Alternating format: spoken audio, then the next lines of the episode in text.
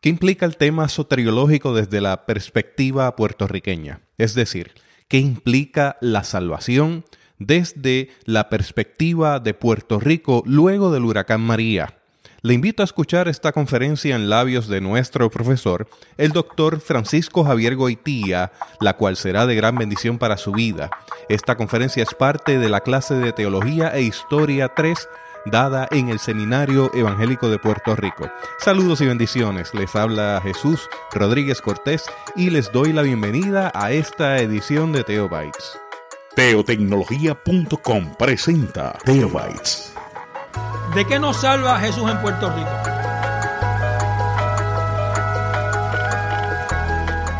Si no hacemos esa pregunta, ¿es una salvación genérica? ¿Cómo afirmamos lo universal de lo soteriológico cristiano en lo particular del ser humano que vive en Puerto Rico, del hombre y la mujer que viven en Puerto Rico, de la comunidad que vive en Puerto Rico, de los puertorriqueños y las puertorriqueñas que viven en Puerto Rico, ¿verdad? Son dos preguntas interesantes porque empezaríamos a articular un entendimiento de salvación muy contextualizado por un lado, pero por otro lado la pregunta de la identidad puertorriqueña es una pregunta.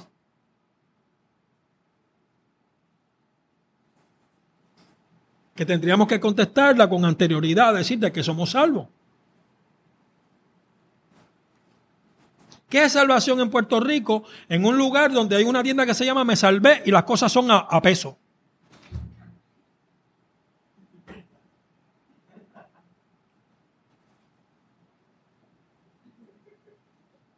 ¿De qué nos salva y para qué somos salvos en Puerto Rico? ¿Para comer alcapurria? En lo personal, ¿qué es pecado? En el asunto personal del ser humano puertorriqueño que vive en la geografía puertorriqueña, qué sé yo, vamos a limitarlo del siglo XX, siglo XXI. en, en mí, ¿de qué me salva? Si es del pecado, ¿cómo se expresa el pecado en un ser humano puertorriqueño? En términos de sociales. ¿Cuáles son los pecados y las expresiones del pecado sociales económicas, políticas, culturales. De lo que nos tiene que salvar Jesús.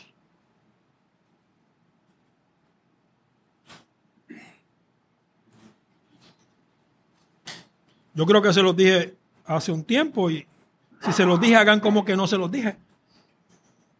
Yo tengo dos hijos un varón, Javier Andrés, tiene 24 años, Gabriela Denise tiene 21. Cuando Javier estaba creciendo le preguntaban, ¿cuántas novias tú tienes? A mi hija nunca le hicieron esa pregunta. Y si mi hija llega a decir que tiene varios novios, pues la hubiesen identificado con una palabra muy particular.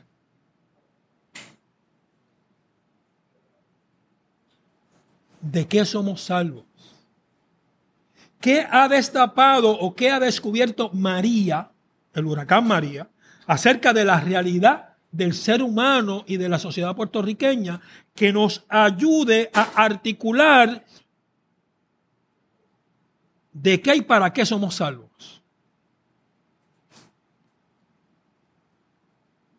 Y es una pregunta. Yo, esta, esta, parte de la clase es más un, ensayo en proceso que, que una conferencia.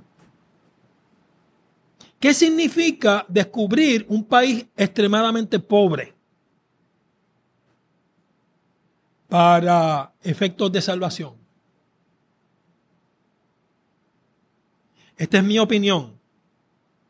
¿Qué significa ver personas hasta cierto punto acomodadas económica y socialmente, con una muy limitada capacidad para sufrir. Lo dije lindo, ¿viste?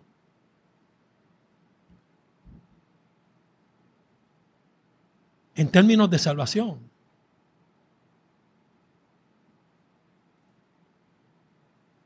¿Qué significa descubrir en la respuesta a María asuntos de corrupción? Y cuando yo hablo de corrupción no solamente me estoy refiriendo al gobierno. Yo creo que es un asunto muy serio que un, un hermano o un sobrino o un hijo en la diáspora envíe por correo una planta eléctrica y no llegue. Y no llegue no porque el proceso es largo, sino porque alguien se la robó. Sabiendo que esa planta va a atender una necesidad imperiosa de, de otra persona. ¿De qué nos salva?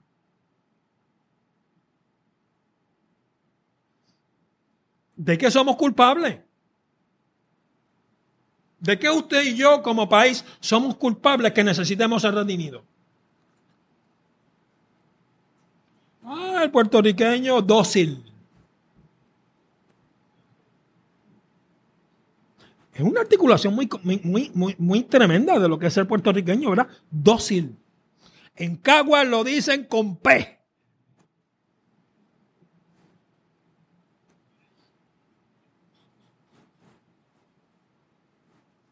Necesitamos ser salvos de esa precisa docilidad.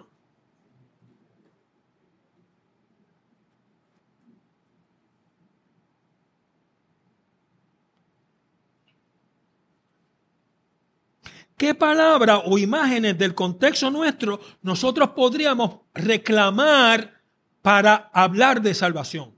¿Qué palabras boricuas usted podría reclamar para hablar de salvación? Tú estás pensando en una. Puerto Rico se levanta, no es una expresión soteriológica. Aunque sea un estribillo. Ya es un estribillo, ¿verdad? Puerto Rico se levanta. Hay otro que dijo que nunca se levantó porque siempre ha estado de pie. De pie un puertorriqueño dócil.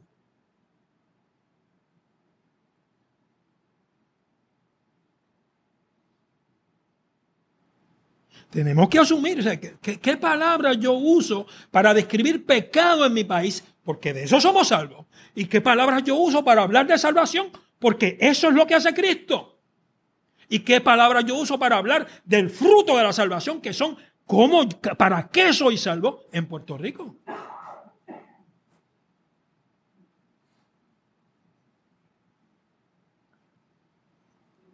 Lo que sigue es una, de nuevo, hago el disclaimer, soy yo, Francisco Javier Guardia y Padilla, tratando de, de pegar cosas leídas, todavía no procesadas Librito fabuloso, Senderos Teológicos. Luis Rivera Pagán escribe acerca de tres teólogos, cuatro con él, puertorriqueños. Yo voy a usar a dos.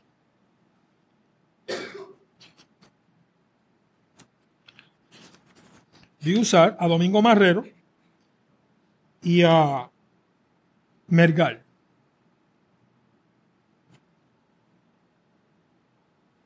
la página 32 del libro dice Luis, hablando de la teología de eh, Domingo Marrero. El problema principal del ser humano es su propia existencia. La filosofía, de acuerdo a Marrero, es radical problematicidad. Lo trágico de esta situación es que lo que le da resultado, lo que le está resultando al hombre, al ser humano, problema no es nada menos que su propia vida. La pregunta teórica ontológica por las estructuras fundamentales de la realidad se convierte inevitablemente en la pregunta existencial, en la incógnita del sentido de la vida. El interrogador se convierte en interrogado. Está en juego el valor de la existencia humana. Y es aquí, sin embargo, donde el conocimiento encuentra sus más dolorosos límites.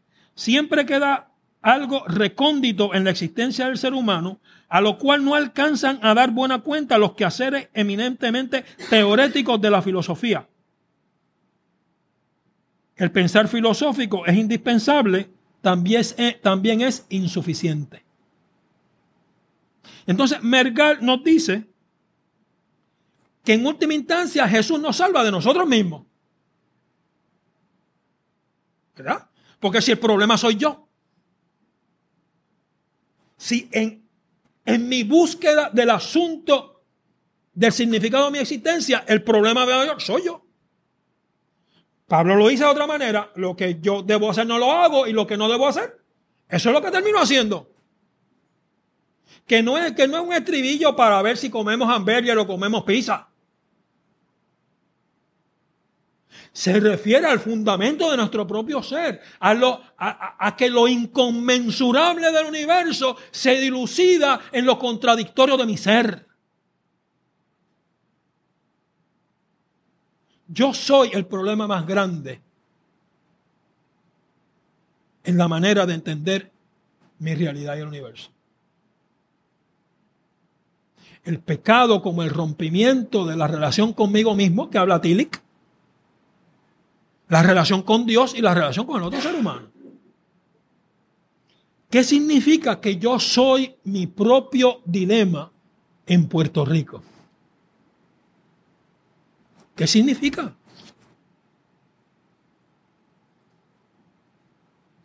En términos culturales, en términos políticos, en términos de violencia social. Yo soy mi propio problema. Y la reflexión que brota de mi ser, la filosofía, para Marrero, es buena y es indispensable, pero es insuficiente. Yo no puedo resolver mi dilema. La tradición cristiana nos dice que Cristo la resuelve. Pero tenemos que saber cuál es el dilema. ¿Qué pasa con el ser humano en Puerto Rico y cómo se expresa esta contradicción y este límite de su propia existencia?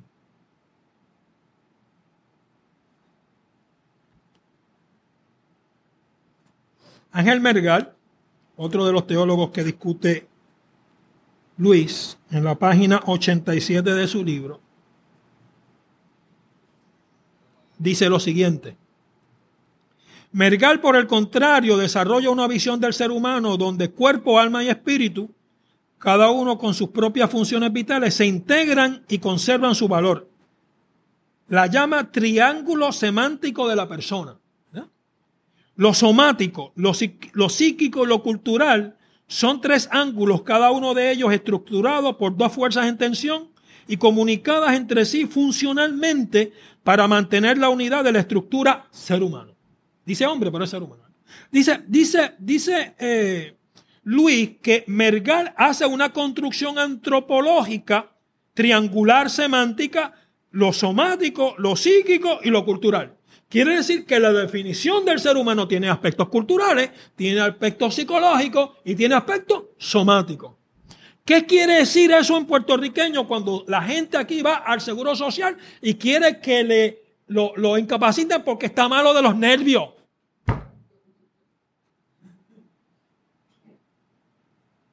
Mi esposa trabajó en Filadelfia cuando yo estuve en Filadelfia en el Seguro Social y le dijeron, ¿cómo se traduce eso? Eso de que estoy malo de los nervios.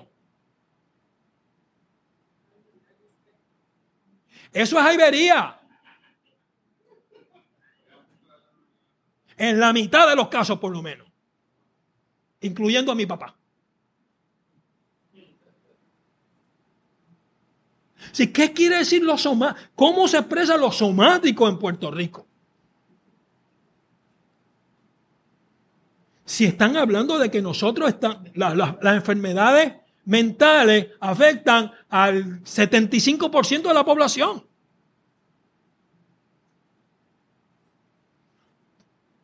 ¿Qué significa eso para la expresión de nuestro pecado como activo o pasivo que nos decía Migliore? Como servilismo o como opresión, como decía Migliore, y lo que hace Cristo en términos del soma. en nuestro país? ¿Cómo somos saludables? Sin ser mentirosos. ¿Cómo es que alguien lo salva a Cristo? Lo salva de una, de una, de, de, la cintura o de la espina dorsal y ahora puede caminar, pero no va al seguro social y le dice, mire, Cristo me salvó, no me dé más chavo, yo me voy a trabajar.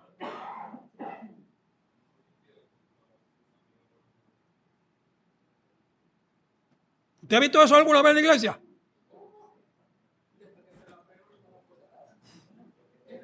Lo, lo, psíquico, es decir, la salud mental, cómo, se expresa esta situación de, de, abrumadora de enfermedades mentales en Puerto Rico.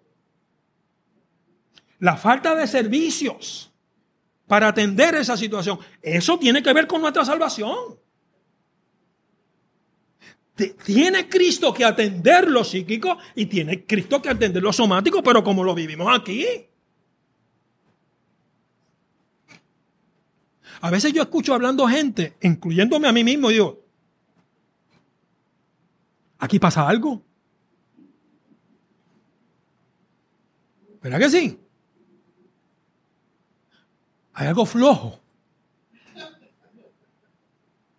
Y si el, mire, si el 80, 75, 80% de, nuestro, las personas que viven en nuestro país tenemos problemas mentales, el país como colectivo tiene un problema de salud mental increíble. Si, si, encarnamos al país, somos, tiene que atenderse la situación. Porque eso va a tener repercusiones económicas y va a tener repercusiones políticas. ¿Puede una persona con enfermedad mental resolver su problema político?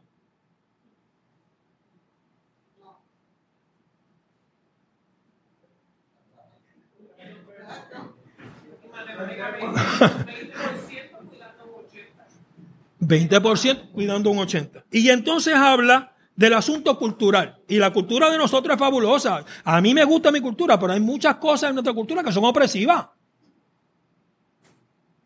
son opresivas. Nuestra cultura es machista. Nuestra cultura es clasista. Y nuestra cultura es de caciques políticos.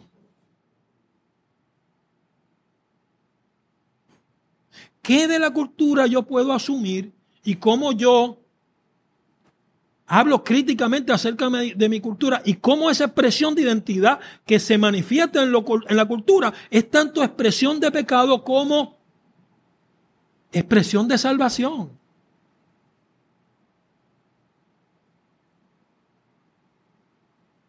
Cómo la extensión que va de casa en casa en estos días la extensión de una casa a la, casa de un viejito vecino es un símbolo soteriológico. ¿Cómo esta dedicación tremenda de pastores y pastoras de comunidades religiosas que han levantado al país? Porque la iglesia ha levantado al país. Es, es una afirmación soteriológica.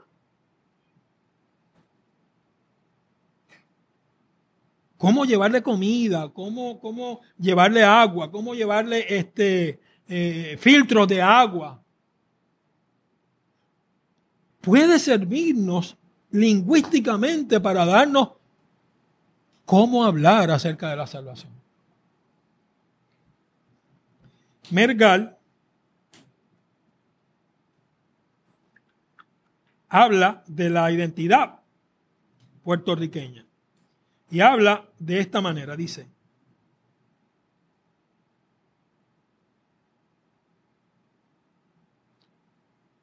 La transitoriedad parece ser la nota definitoria de la conciencia corporativa, tanto como de la individual en Puerto Rico. Pero mientras en otros pueblos la transitoriedad es un acicate hacia un progreso cierto, para nosotros parece ser el acicate de un esfuerzo hacia una meta evanescente en el horizonte. La búsqueda continuamente, este es Luis, frustrada de una identidad que elude su captura, el movimiento perenne hacia una frontera que se convierte en horizonte siempre inaccesible. Esta es la historia del ser puertorriqueño. Si otros pueblos han conocido también el cambio y la mudanza continua, su identidad nacional, sin embargo, logra plasmaciones específicas y definidas. Puerto Rico constituye un caso único. Su conciencia nacional y cultural es búsqueda insaciable que no logra culminar, es un peregrinaje perpetuo hacia la inalcanzable meta. Y si eso nos define, ¿de qué nos salva Cristo?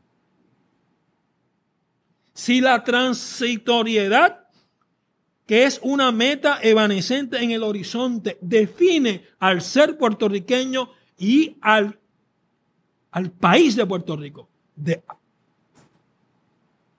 ¿Para qué sirve la salvación?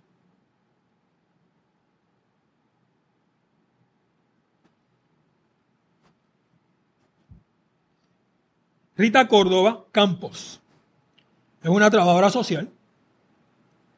Escribió ese libro, este libro hace unos años. Trabajo social clínico en Puerto Rico, construcción de la personalidad puertorriqueña y habla de ese asunto de la transitoriedad.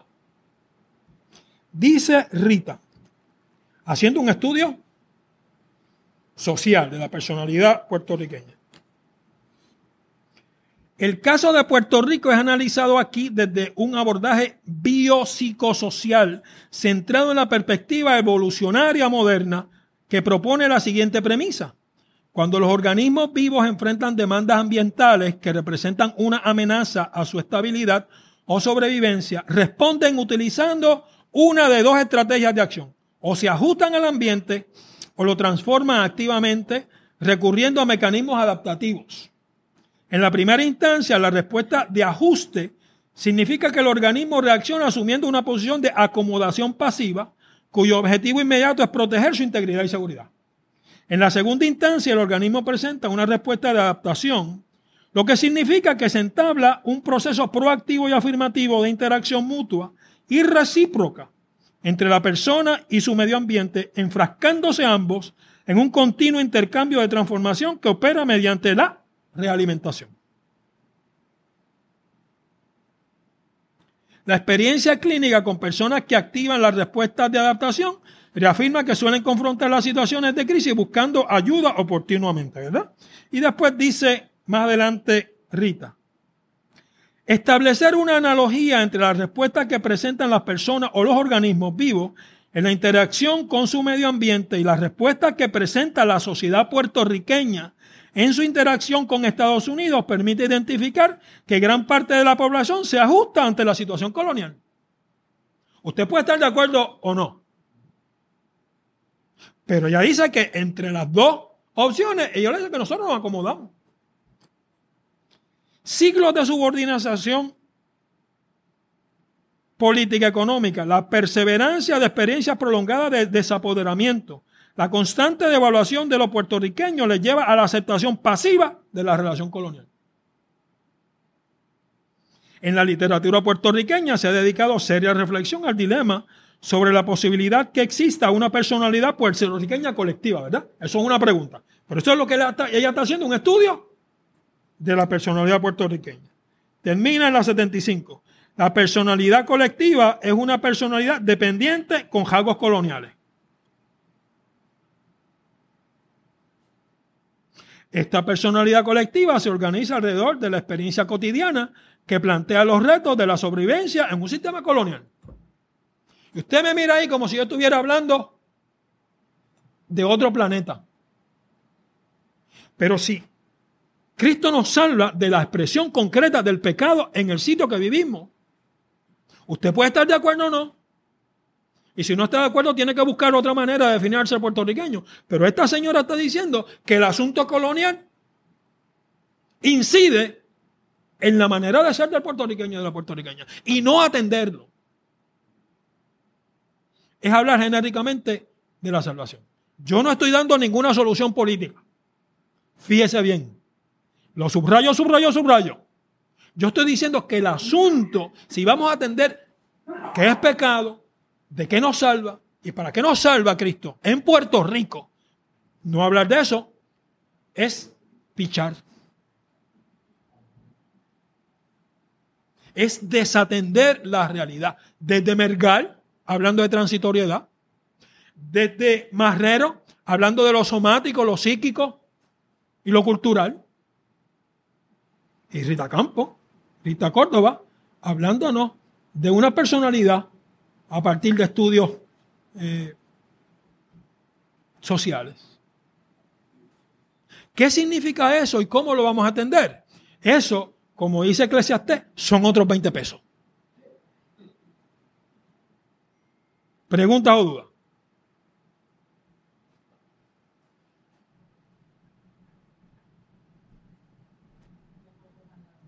¿Ah?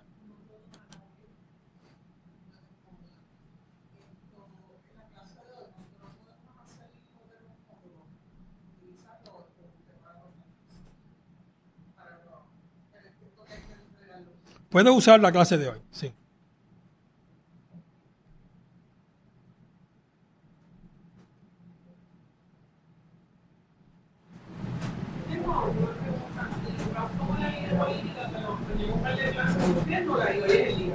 El colonialismo, que siempre hablamos del colonialismo como, como una piedra de tropiezo en la salvación, pero los países que son independientes también hay gente que necesita salvación.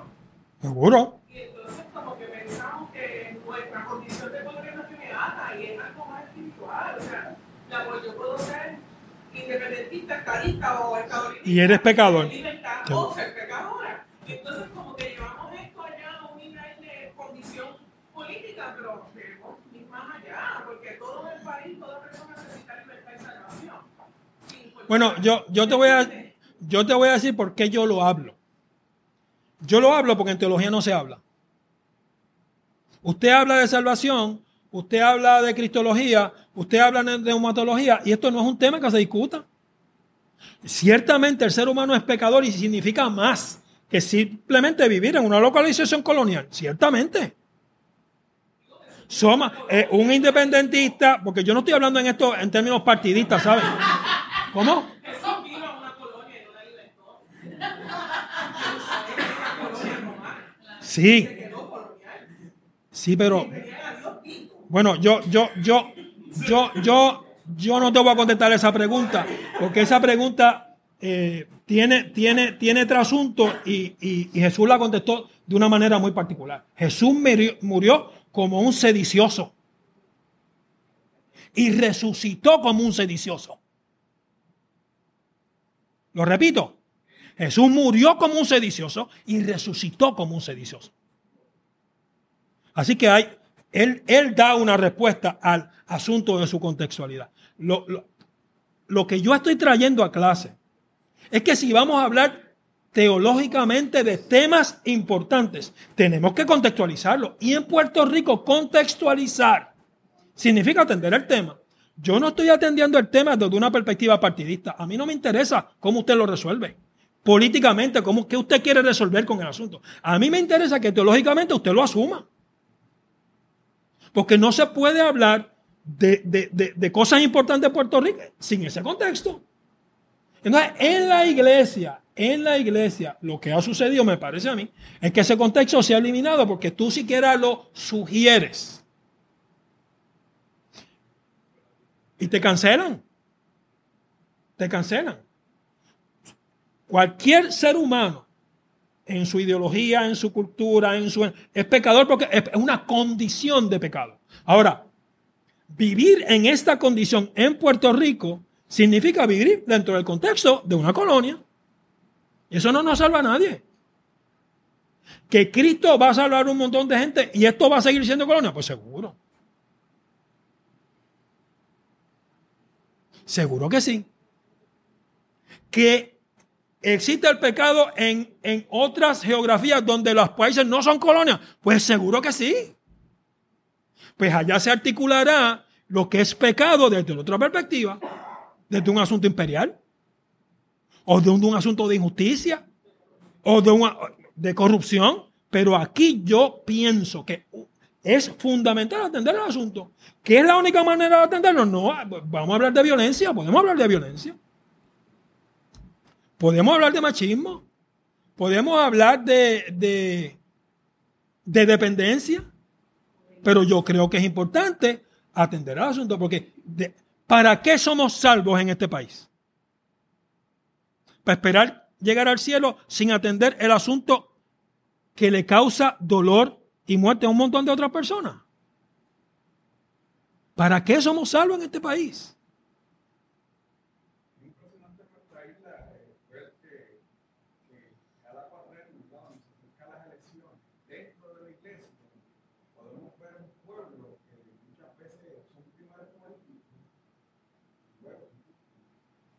Pero de nuevo, aún nuestra conversación se queda en lo partidista. Mi asunto no es partidista. Mi asunto es de la médula de quienes somos. Y eso va más allá de las opciones de partidos. Eso va a la identidad, la transitoriedad de la que habla Mergal. Empezamos, empezamos, empezamos y no terminamos. Es como los pejos cuando se van a acostar, que dan vueltas y vueltas y vueltas y se quedan el mismo lado. Otros países dan vueltas y vueltas y el pejo se acuesta en otro lado. Pero el pejo nuestro se acuesta en el mismo lado y sigue dando vueltas y vueltas y vueltas y vueltas y vueltas y oliéndose jabo. Eso, eso tiene repercusiones somáticas, eso tiene repercusiones psíquicas, eso tiene repercusiones culturales en nuestro ser. Y lo, lo que se está afirmando es que hay que atenderlo. Lo que pasa es que también hay que ver una cosa que la determinación que visibiliza ese tema, porque no lo quieren tocar precisamente, por eso hay grandes debates entre ellos. Pero no podemos visibilizar porque es nuestra realidad y es lo que ha hecho el desbalance social que tenemos hoy en día. Y atenderlo no quiere decir que se va a resolver el problema del estatus, ¿saben? Yo no estoy diciendo eso. Atenderlo teológicamente no quiere decir que se, porque esto yo no soy político. Es cómo atendemos esto en términos de el significado de quién es un ser humano. ¿Y qué significa la resurrección en este contexto? Entiendo lo que Rita Córdoba, porque quiere decir que nosotros nos hemos acomodado, hemos asumido como una actitud conformista y estamos este, paralizados ante nuestra realidad social. Mire, yo antes oía mucha radio, todavía oigo mucha radio, pero ya oigo menos porque dicen lo mismo siempre. Usted cambia y está más que documentado en la radio, en comentarios, de que hay gente esperando que, el- que el en- usando el ejemplo de María, de que el país de alguna manera reaccione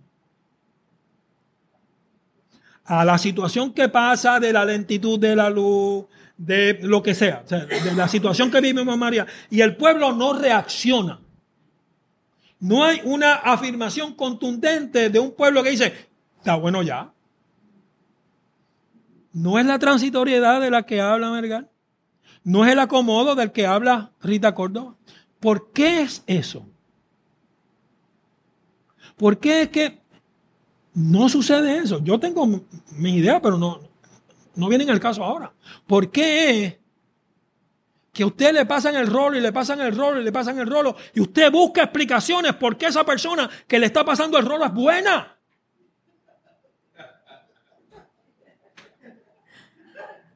En lo poli... ¿Ah? ¿Ah? Y eso es pecado. Eso es pecado activo y es pecado pasivo. Miglior, yo hablando ahorita de antropología, ¿verdad? Lo que es pecado. Codependencia, el que abusa y quien abusa. Pecado, el que abusa porque abusa y el que se deja abusar por el asunto pasivo. Pecado. Pues entonces, ¿qué significa salvación? Que hay que atender eso. Que hay que reaccionar a eso. Pero entonces, eh, aquí entonces nos vamos por, por, por, por las por los márgenes, ¿verdad? Y quienes atienden el asunto y llaman la cosa por su nombre, les ponen etiqueta. Yo no estoy diciendo cómo, se, cómo, cómo usted va a articular su teología con relación al asunto. Yo estoy diciendo que esto es un asunto teológico. Ah, dijo, la clase fue de teología o fue de independencia sin todo. Entonces, si tú no eres independentista, ¿cómo eres? Teólogo. Y entonces, si uno lo pone a analizar desde el punto de vista que lo trae, tiene sentido eso de coger el asunto y no, no parcializarse con ninguna área. Pero lamentablemente, cuando la iglesia o líderes de la iglesia se intentan involucrar en, este tema, siempre tienden a parcializarse con un lugar como una de los, de los extremos. Y eso hace que entonces los puntos que estamos quizás no de esa misma visión, pero sí objetivos en este punto, pues como que no, nos aguantamos porque entonces como que nos prohibimos de involucrarnos un Bueno. poco más porque entonces pues, no, si no eres es de un extremo Bueno, puedes- yo- no puedes, como que no, no está, no está, si no tienes esa visión tienes que- Yo no, yo no puedo hablar más allá de este salón. ¿Verdad? Te voy a hacer una analogía y espero que no lo coja mal, homilética. Tan reembolsable la, pers- la boca que predica como el oído que escucha.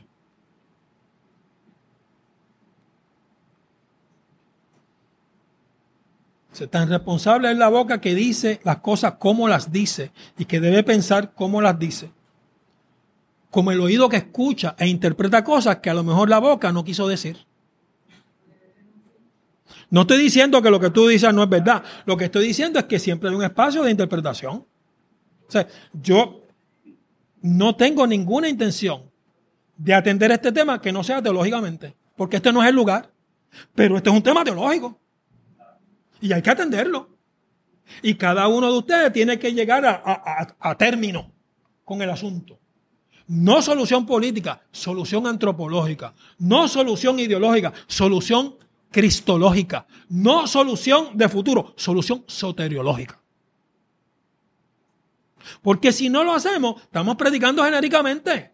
Estamos, estamos diciendo que salvación es cuando nos muramos, va a haber un sitio bien chévere y ahí vamos a estar bien. Pero no importa de aquí a que nos muramos.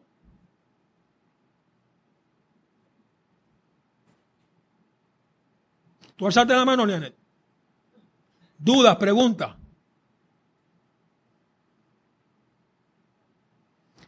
La pregunta soteriológica es la pregunta del motor del cristianismo.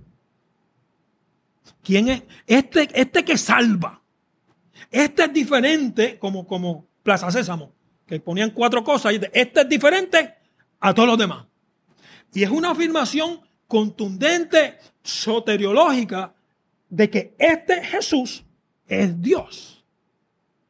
Pero es la pregunta soteriológica la que nos lleva a dilucidar entonces, ¿cómo es que Jesús es Dios? Este que salva, ¿quién es? Porque ya salvó. Ya la afirmación está hecha. Porque esta salvación no solamente va a tener repercusiones el 10 de diciembre de 2017 en mi vida.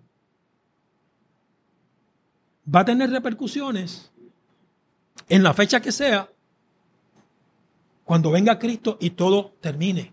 Porque la historia va a terminar según la afirmación cristiana, ¿verdad? La historia termina y empieza el reino, así es, ¿verdad? Y el reino, no, por lo menos no está ubicado en estos momentos en la historia. Me imagino que habrá algún tipo de cadena, pero cuando hablamos de reino hablamos de algo más que el evento histórico, ¿verdad? Y en ese, este es la muerte y la resurrección de este. La salvación que este me trae tiene una, no, tiene unos resultados en mi vida que son no históricos y no parciales y no provisionales, son eternos. Porque no solo es lo que sé yo, cuánto me queda a mí, si soy saludable, mi abuelo vivió noventa y pico de años, a mí me quedan como 50 años todavía de vida. Si sigo con mi abuelo, puede que me muera mañana. Pero lo que este hizo tiene unos resultados en mi vida soterológicos que no van más allá. El, el gran combo va a tocar para siempre en mi vida. Juven Blade va a estar en mis oídos. ¿Qué sé yo? Después que revienta el planeta. Y entonces, a partir de esa pregunta, los cristianos y las cristianas dicen de este, bueno, este es el Mesías que venía. Pero el Mesías que venía no era Dios. Ustedes saben eso, ¿verdad? Que el Mesías que venía. Por eso es que nosotros somos una religión distinta. El Mesías, este es el Mesías, sí, pero este es el Mesías, el Mesías Plus.